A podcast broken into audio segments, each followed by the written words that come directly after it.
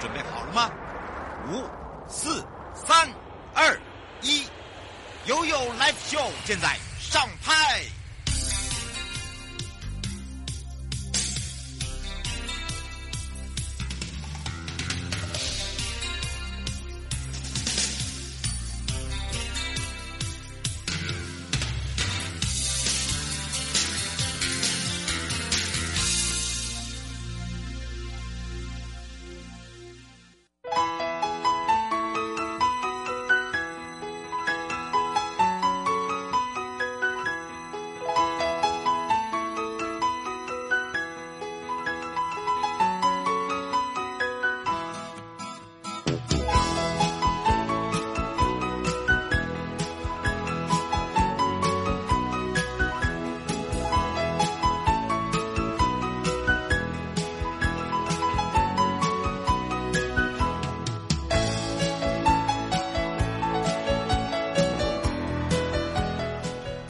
回到了 YOYO Live Show FM 零四点一正声广播电台，陪同大家，我是你的好朋友瑶瑶。好的，当然呢，这时候要跟着悠悠呢，我们要来感受一下喽。因为这一次呢，我们在这个生活法律、生活法庭部分呢，在上半段呢，有高淑梅检察事务官要聊到，就是商业事件的审理法。那其实它是从一百一十年七月一号就开始施行了，目前呢，在创设一个特别审理的程序啊，用所谓的迅速。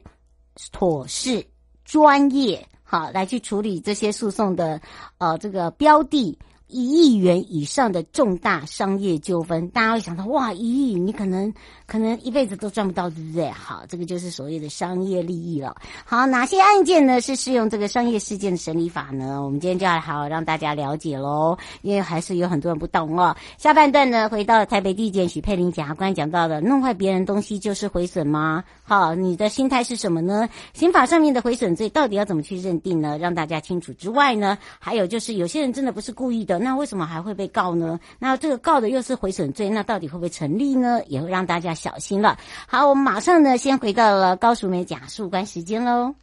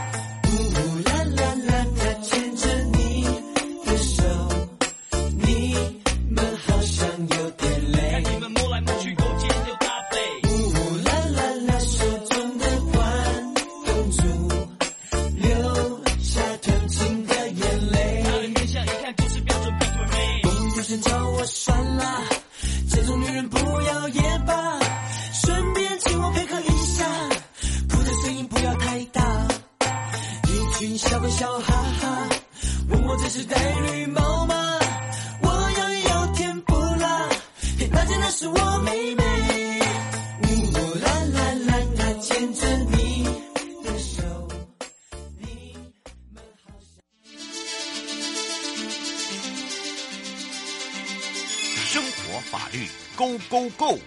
你我生活的好伙伴，我是你的好朋友哦。我是你的好朋友瑶瑶，再度回到了 YOYO Live Show FM 零四点一正声广播电台，陪同大家，也要开放零二三七二九二零，让全省各地的好朋友，还有网络上的朋友呢，一起来关注这个商业事件的审理法。那么陪伴大家呢，也预告了台北地检署高淑梅假书官了。我们让淑梅假书官赶快来跟大家打个招呼，哈喽。哎哈喽，瑶瑶好，各位听众大家好，我是台北地检署的检察事务官高淑梅。哇，在这个预告的时候，大家都吓一跳，哇，原来这些案件都是一亿以上哦，哦，这个一辈子可能都赚不到哎，不要讲一辈子啊，呵 呵我讲三辈子好不好？真的，对对对，没有错，没有错。嗯、但是虽然金额很高的话，但是其实的话，跟我们一般的小老百小老百姓并不是没有关系的，哦，因为这里面除了那个金额之外的话，因为你可能就是在企业里面工作，或许的话在法律上面的话也会遇到相关的呃事务需要处理的。对对对对对。哇，这个都不知道哦，有这么的严重啊？那我们是不是也可以让大家知道，到底哪一些案件呢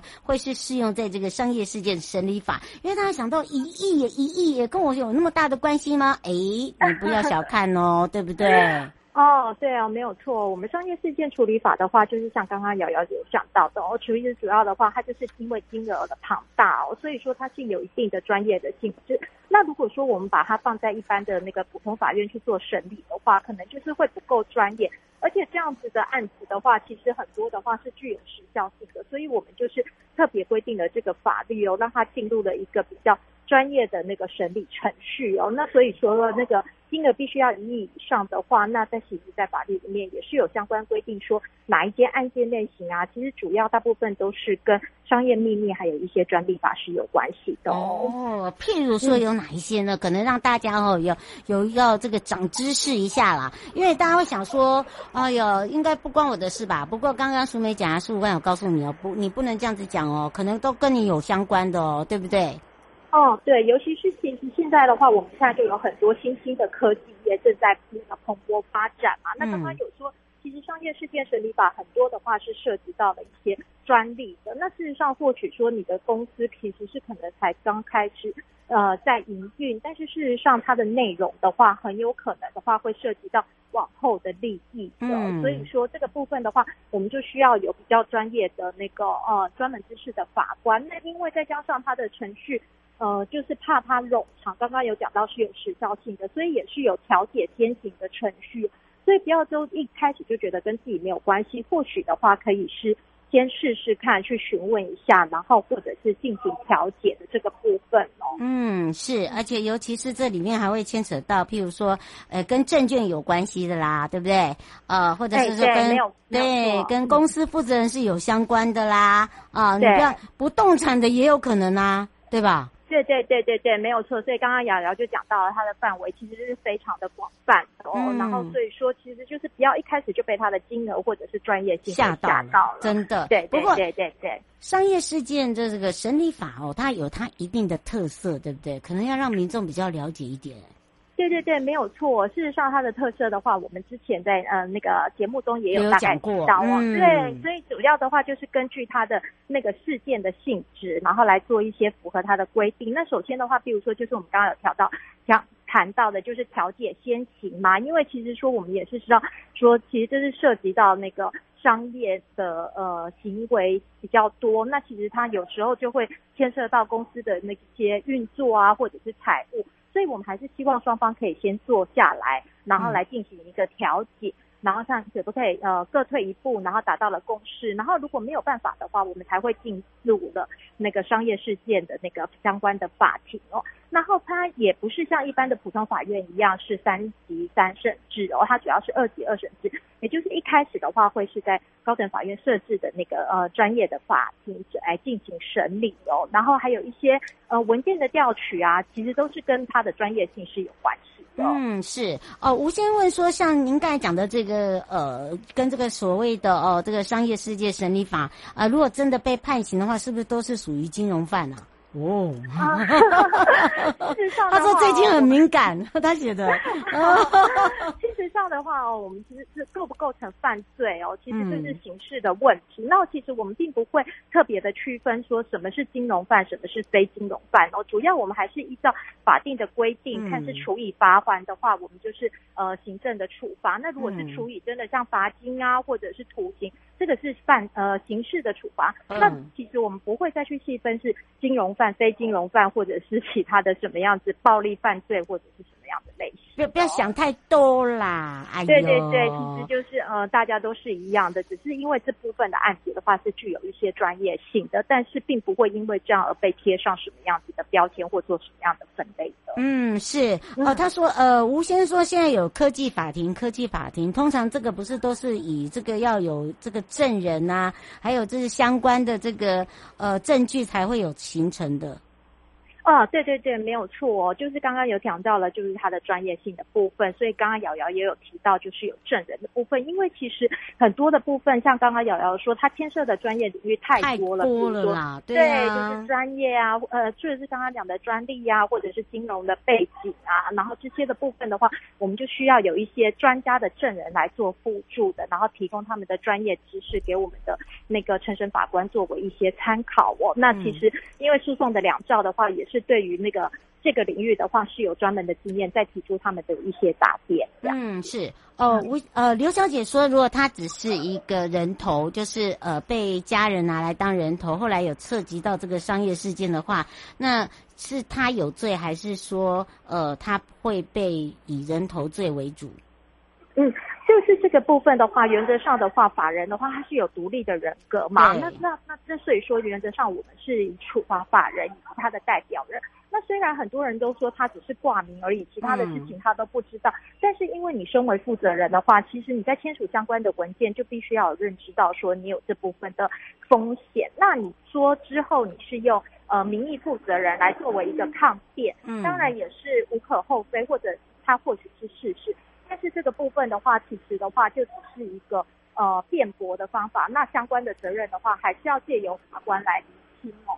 那所以说这个部分，瑶瑶就提出了一个非常重要的观念哦，就是原则上的话，如果你没有实际操作这些业务，都不应该提供自己的名义当做人家的人头哦。真的。就算最后实际负责人要负责的话，但是事实上你也会耗费非常多的时间跟精力的哦。嗯，尤其是商业事件中哦，涉及到的很多都是跟科技，科技的话就跟智慧财产权有相关了。你有没有觉得它都是像上一次呃，苏梅检察官就讲到了，不要去小看这个，嗯、尤其有一些哦，这又牵涉牵涉到那个智慧财产权，哎，那个会很大哎，那个很像那个大葡萄，你知道吗？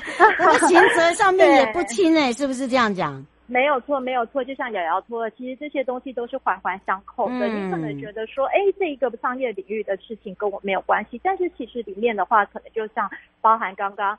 呃，瑶瑶讲的大葡萄可能会有伪造文书啊，或者是真载不实这些的话，嗯、其实其实呃，在深入的探究的话，跟我们都是息息相关的。嗯，所以不要小看哦，想说哎，应该没有什么事吧？呃，或者是只是暂时处罚，或者是说哎，那个可能还会有再再审啊，等再议啊。其实不要把它想的那么简单。嗯对，对，没有错，而且这么冗长的诉讼程序，你光跑法院的时间跟精力的话，可能就把你整个人生都给消耗殆尽。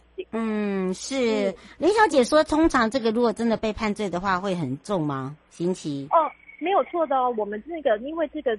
就是像刚刚讲的，因为它涉及到了专业性，而且它的金额非常的庞大哦，所以说刑度来讲的话，我们都是在这个法律当中都已经有很明确的那个规定，或者是回归到，比如说你涉涉及的专利法，或者是呃证券交易法的部分哦，嗯、然后尤其是罚金的部分，其实很多时候都会跟你的犯罪所所得来做一个衡量的，嗯，而且还要叫你吐出来，吐出来，哈、嗯，没错没错，因为这样子的话才可以保障被。被害人的利益，没错，这也是我们一再的提醒大家。嗯、不过因为时间关系，也非常谢谢台北地检署高淑梅检察官陪伴我们大家，让大家认识商业事件的审理法。也不要为了那个呃听到一亿就吓到哦，甚至甚至躁哦你就昏倒 啊、哦！这个对，这个跟我们真的都有息息相关的哦，人头不要做哦，哈，要特别小心。嗯、我们就下次空中见喽。好，谢谢瑶瑶，谢谢各位听众，拜拜，拜拜。各位亲爱的朋友，离开的时候